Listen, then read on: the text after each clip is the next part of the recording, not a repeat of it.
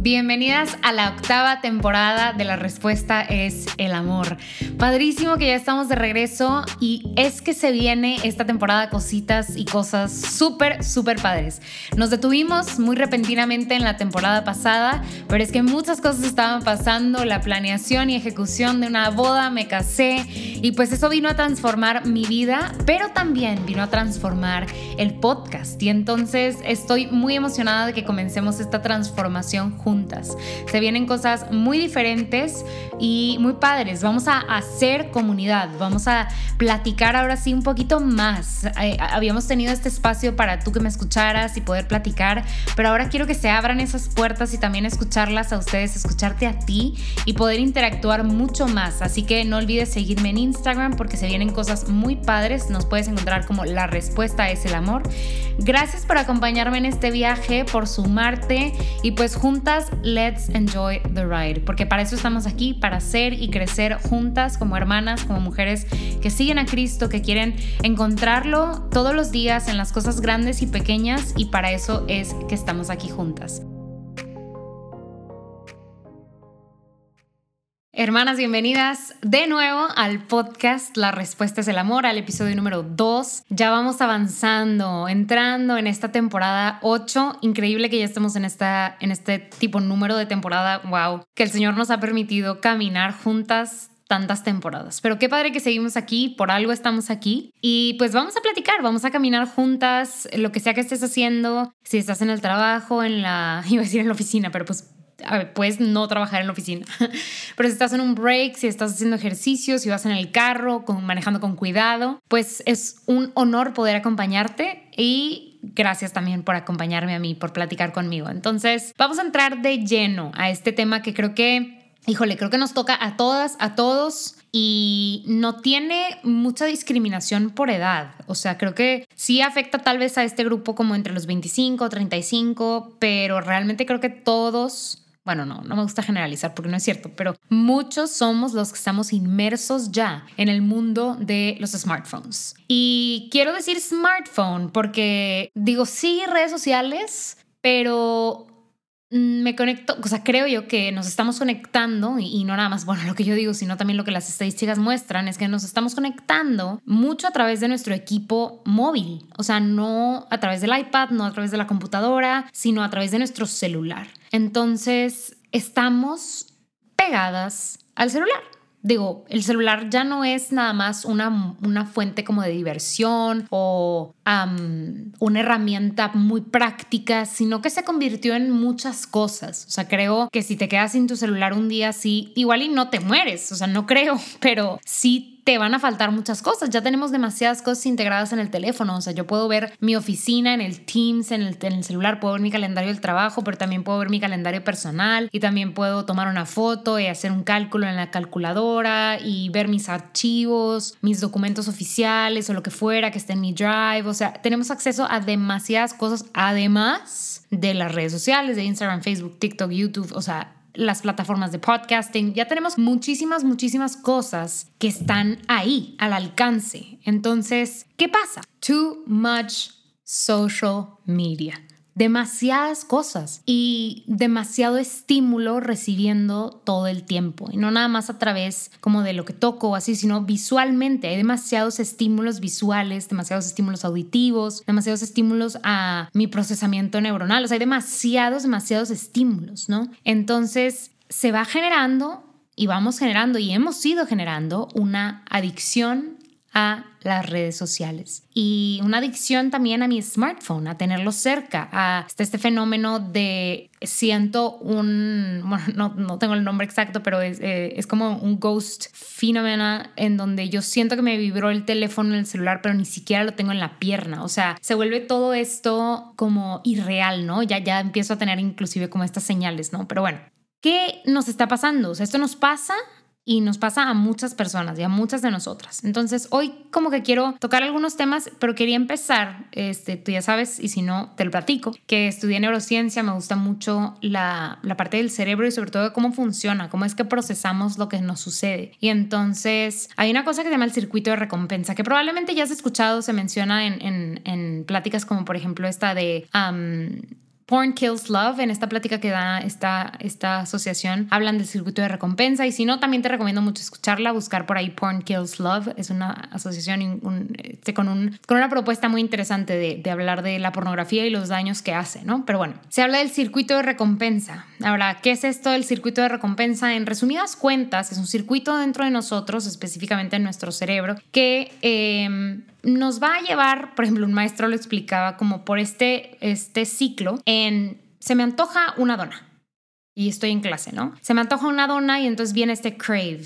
Eh, que es normal porque pues tengo hambre, tal vez no desayunado. Y entonces luego viene como la toma de decisión. O sea, tengo varias alternativas, ¿no? Pues me paro, voy por la dona o me quedo en la clase, me espero otra media hora y luego voy por la dona. Existen estos pathways, ¿no? Y entonces yo ya de, tomo una decisión. Vamos a decir que decido, ¿sabes qué? Me vale esta clase, tengo demasiada hambre, voy a pararme, irme por la dona. Entonces, siguiente paso, hay eh, una secreción de dopamina en el cerebro porque vamos a obtener eso que vamos a querer. Y entonces voy por la dona y se secreta la, dopamina. Y entonces, ¿qué pasa? Registro esto como una situación o una, sí, vamos a decirlo así, situación placentera, porque esto que hice, o sea, este, tuve este crave o este antojo y eh, me paré y fui por la dona, pues satisfa, sati, mm, ¿cómo conjugo esto? Satisfacción, no sé cómo decirlo. Em, le puso un alto a mi crave y entonces pude experimentar placer. Y entonces luego se vuelve a ajustar y pues ya volvemos al, lugar como base otra vez. Y entonces este es un ciclo que puede volver a aparecer este crave o puede aparecer de maneras distintas. De hecho, con el, con el, como también se le dice el dopamine reward loop, que es como el ciclo de, ciclo dopaminérgico de mm, reward, es como recompensa, ¿sí? bueno, no importa.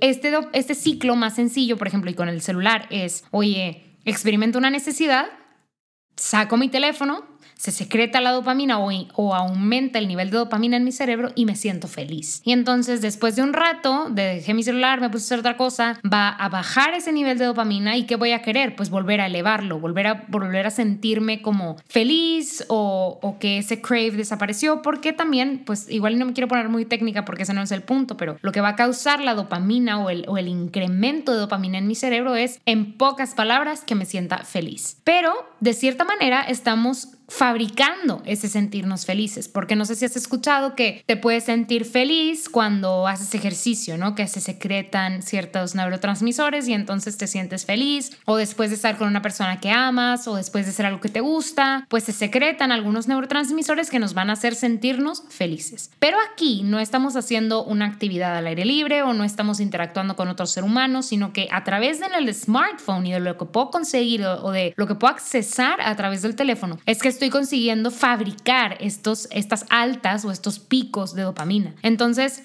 la neta, es una receta para el terror. ¿Por qué? Porque, por ejemplo, está este experimento, se realizó hace muchos años y se han hecho muchas iteraciones del mismo experimento em, con ratitas, en donde tienen una, una, ratita dentro de pues, un ambiente controlado, una jaula, y eh, la ratita puede presionar un botón y al presionar ese botón se va a liberar comida. O sea, y creo que era como cheesecake o algo así. Es que hay varios experimentos similares. Pero se va a liberar como comida. Entonces, la ratita y al mismo tiempo este, que está sucediendo esto, pues están midiendo lo que está sucediendo en el cerebro de la ratita. Entonces, la ratita si no tiene ningún tipo de control, no va a dejar de presionar el botón de la comida y va a querer más y más y más comida porque no tiene freno, porque se está autoestimulando, porque cada vez que presiona siente una, vamos a decirlo así, como sensación positiva. Eh, y entonces, últimamente, pues esto no va a llevar a nada bueno a la ratita porque no hay ningún tipo de control. ¿Y qué nos dice, en resumidas cuentas? Pues que el presionar este botón es algo placentero para la ratita y lo va a continuar haciendo porque quiere tener este alto, este pico alto y que no va a tener mucho control, ¿no? Y que pues se va a generar una adicción. Al fin y al cabo, como por ejemplo, podemos explicar una adicción, es que el circuito de recompensa, mm, no se los quiero dar demasiado técnico, pero se rompe, haz de cuenta. Quien pudiera frenar al circuito de recompensa, a la amígdala, es el prefrontal y le puede decir, oye, espérate, Vámonos al ejemplo de la dona. No te puedes parar, o sea, el prefrontal le diría a la amígdala, ¿no? No te puedes parar ahorita, estamos en clase y vas reprobando la clase, o sea, no te puedes ir, aunque tengas mucha hambre, pilas, o sea, tenemos que poner atención. Y pues no te paras y te esperas la media hora que falta de la clase y pues ya después vas por la dona si es que sigues teniendo hambre. Y entonces ahí, ¿qué pasó? El prefrontal con de otro neurotransmisor, igual y no importa, no, no, es necesario para este momento. Con otro neurotransmisor va a frenar la señal de la, de la amígdala o del, del, de quien quiere sí, sí pararse y sí ir por la dona, ¿no? O sea, hay como antagonistas en el cerebro que están compitiendo eh, por pararme o no por esa dona. La cosa es que en, situaciones normales, en, pues mi cerebro puede frenar, o sea, yo puedo frenar esas ganas de meterme a Instagram, de y levantarme por la dona, de agarrar mi celular, o sea, yo tengo control sobre eso. Pero cuando por alguna situación en la vida, por ejemplo en el caso de la gente que es adicta a sustancias nocivas, pues no he podido frenar el consumir alcohol o el consumir algún tipo de droga, pues lo, comienzo a experimentar, comienzo este, a estimularme de esta manera y luego pues se complica, ¿no? Porque los narcóticos son, son, son complicados ya en el cerebro, o sea, el estímulo que, que tenemos. Y no es nada más como que, ay, me comí una dona, sino que tiene un impacto mucho más grande. El punto es este circuito de recompensa sí se puede quebrar un poquito. O sea, sí puedo hacerle el trabajo bien difícil a mi prefrontal si una y otra y otra y otra vez me paro por la dona y una y otra y otra vez me paro por mi celular o agarro mi celular o busco estimularme o autoestimularme con mi celular o con las redes sociales. Ahora, ¿qué está pasando? Pues ya tenemos como el preview, ¿no? O, o, un poquito de lo que neuronalmente está pasando, que igual está muy escueto, no les estoy diciendo como que con punto, seña y coma todo, pero creo que nadie lo quiere escuchar. No vinieron a este podcast a, escuchar de neurociencia, pero sí quiero darles ese contexto, como que, porque a mí me gusta entender qué está pasando y cómo nuestras acciones sí tienen un impacto en nuestra biología, en quién somos y en cómo somos. Porque este circuito de recompensa no es exclusivo de las redes sociales, de la alimentación, o sea, es el mismo circuito de recompensa para todo. Entonces, cuando me vuelvo a enfrentar a una situación a la que tenga que frenar, pues no te crees que la vas a poder frenar tan rápido si nunca te pones un freno, porque estamos hablando de tu psicología de tu biología y de cómo tus decisiones pueden alterar a tu biología.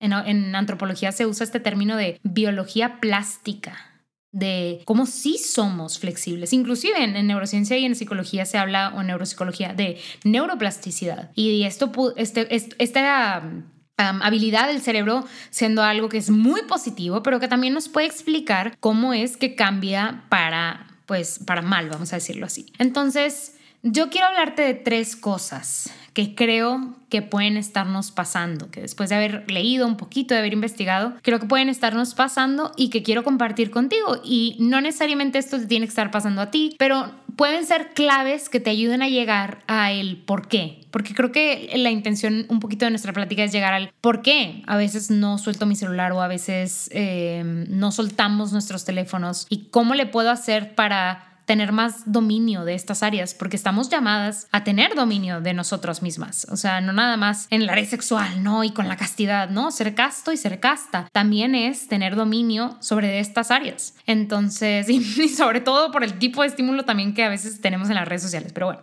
uno, y este me metía a un webinar de una escuela para formación de mujeres y me gustó mucho cómo lo manejaron, porque justo hablaba de esto, de ayuda, no puedo soltar mi celular. Y ellos lo conectaban, o ellas, porque son mujeres católicas, lo conectaban con qué sueños, anhelos, necesidades estoy llenando y sigo llenando cuando estoy scrolleando en mi celular. O sea, ¿será que al abrir mi Instagram, al abrir mi Pinterest, al abrir mi YouTube, Facebook, TikTok, lo que sea, estoy queriendo vivir a través de los otros, estoy queriendo llenar y soñar a través de las vidas de los otros, porque no estoy teniendo control, no estoy teniendo proactividad en la dirección de mi vida, y no me interesa porque es sumamente complicado y entonces entro a las redes sociales y busco vivir mi vida a través de la vida de los demás. Y por eso me obsesiono por ver si ya hicieron o no tal cosa y si su hijo creció o no, si habló o no, porque vivo mi vida a través de ellos. No necesariamente porque quiera conectar, sino porque veo mis sueños realizados en sus perfiles. Y entonces no quiero que me arrebaten esto y no quiero dejar de tener esto. Y entonces vivo un poco a través de ellos y de ellas. Vivo, o sea, pongo mis sueños, mis anhelos, mis necesidades en estos perfiles, en estas personas. Y entonces quiero seguirme alimentando de lo que ellos me ofrecen y de lo que ellos me dan, porque me hacen sentir feliz, me hacen sentir como si estuviera haciendo algo yo, pero realmente, pues ¿Será que lo que yo veo me lleva a llevar mi vida en una dirección, a tomar decisiones en cierta dirección? ¿O solamente soy como una palmera, verdad? Que la lleva el viento, si sopla para un lado, se mueve para un lado y si se mueve para el otro, se mueve para el otro. Entonces, este es un punto importante. Estoy viviendo mis sueños, anhelos, necesidades a través de la gente que sigo en redes sociales. Ahora, muy importante, si esto resuena contigo, ¿a quién estoy siguiendo? ¿Y qué tipo de sueño, anhelo, necesidad estoy llenando en estas personas?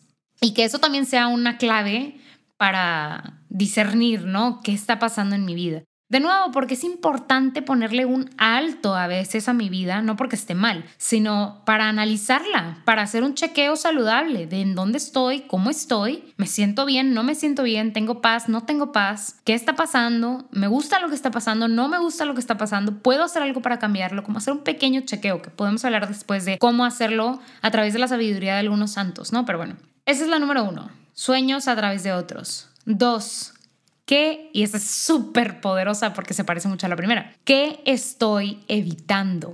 ¿Por qué busco pasar tanto tiempo conectado? ¿Por qué busco ver tantos videos de YouTube, tanto tiempo en TikTok? Híjole, es que es un hoyo negro. ¿Por qué paso tanto tiempo en Instagram, en Facebook? ¿Por qué? O sea, si eres de los que les gusta ver tipo streams, o sea, ¿por qué paso tanto tiempo consumiendo este media? ¿Qué, ¿A qué le estoy sacando la vuelta? Porque al decidir hacer una cosa, estamos dejando de hacer otra. Entonces, ¿qué estoy dejando de hacer? Y no nada más que estoy dejando de hacer voluntariamente tal vez, o sea, buscar al Señor o buscar a las personas con las que vivo, sino ¿Qué estoy evitando? ¿De qué me estoy refugiando? Y les digo, se conecta con la primera porque tal vez no nada más estoy evitando algo en mi vida, sino también estoy buscando alimentar eso que estoy tal vez como disregarding, a lo que no lo estoy pelando, pues lo alimento y aparte evito como estar conectada con esta realidad en la que estoy porque no me gusta. Porque la verdad es que la vida es difícil y la vida es dura y no siempre es bonita y no siempre es lo que me gustaría que fuera.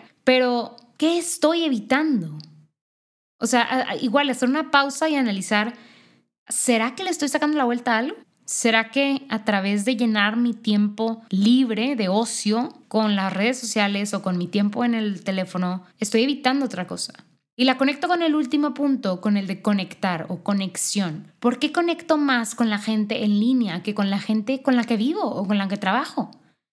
Y hay una frase ahí que me gusta mucho, que la aplico con, con mi esposo de repente así como con amigos, que es como, hey, cuando están en su celular y estamos juntos, ¿no? Como disconnect to connect, o sea, desconéctate para que podamos conectar, porque se nos olvida, se nos olvida que al conectar con las redes sociales, dejo de conectar con las personas con las que convivo realmente, con las que comparto un espacio físico. Y creo que ese es uno de los indicadores más poderosos de si las redes sociales o una presunta, vamos a decirlo así, adicción a las redes sociales nos está afectando, que es qué tanto estoy conectando con la gente con la que sí comparto el espacio físico, o sea, el mismo aire con mi prójimo, qué tanto estoy conectando con ellos en comparación con mi conexión con las personas en redes sociales. Y si la realidad de la vida es que en el último mes nunca has tenido un tiempo con tu papá, con tu mamá, con tus hermanos, con tus amigas, con tu esposo, con tu novio, uno a uno, sin el teléfono, algo está pasando. Necesitamos conectar y necesitamos hacerlo ya, porque eso es algo crucial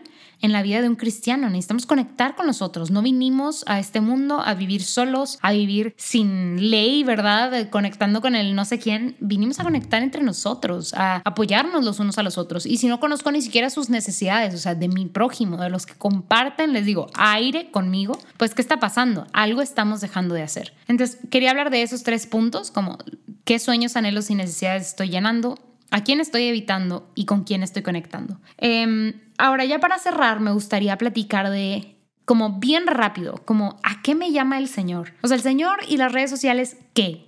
Dios tiene un plan, Dios da una directriz, Jesucristo da una línea. La verdad es que nunca terminaríamos de hablar si empezáramos como así a dissect, como a tratar de agarrar de todos lados y hacer confabulaciones. La verdad sería un tema larguísimo. Pero yo solo tengo tres bullets.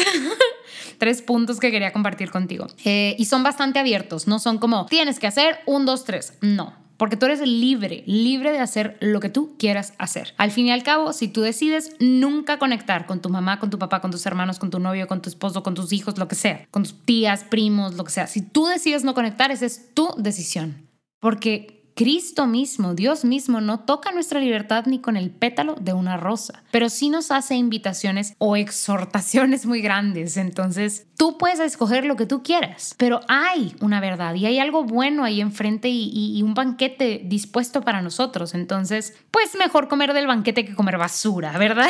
Entonces, bueno, tres puntos. Uno, darle honor y gloria a Dios con lo que hacemos. Creo que esa es una como una máxima muy grande y es en todo lo que yo haga, en todo lo que yo diga, en todo lo que deje de hacer, en los lugares que, que, que frecuento, a la gente que busco, los perfiles que sigo, darle honor y gloria a Dios. Y si no siento que le doy honor y gloria al Señor a través de esto que estoy haciendo, pues igual y reevaluarlo. No necesariamente dejar de hacerlo, pero reevaluarlo. Número dos, y esto es algo que la palabra nos menciona, cuidar nuestro corazón. Y esa frase y esa invitación a mí se me hace súper amplia.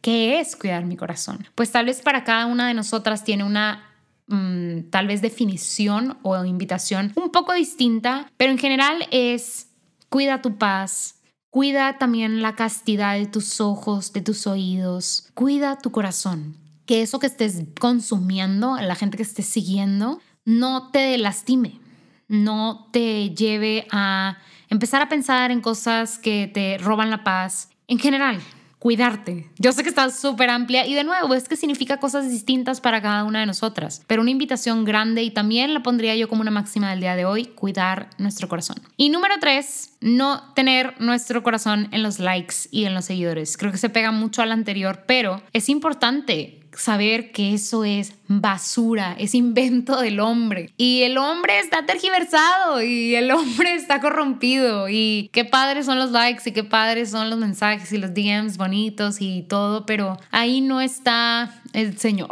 ahí no está el tesoro, ahí no está la perla preciosa. Y hubo una frase que vi en una quote que me gustó mucho y la traducí para ustedes y dice, el hombre más admirable que caminó alguna vez la faz de la tierra tenía solo 12 seguidores. No juzgues tu impacto por tu número de seguidores. Entonces, pues aplica mucho para la gente que pone contenido ahí afuera en redes sociales, pero también para la que no.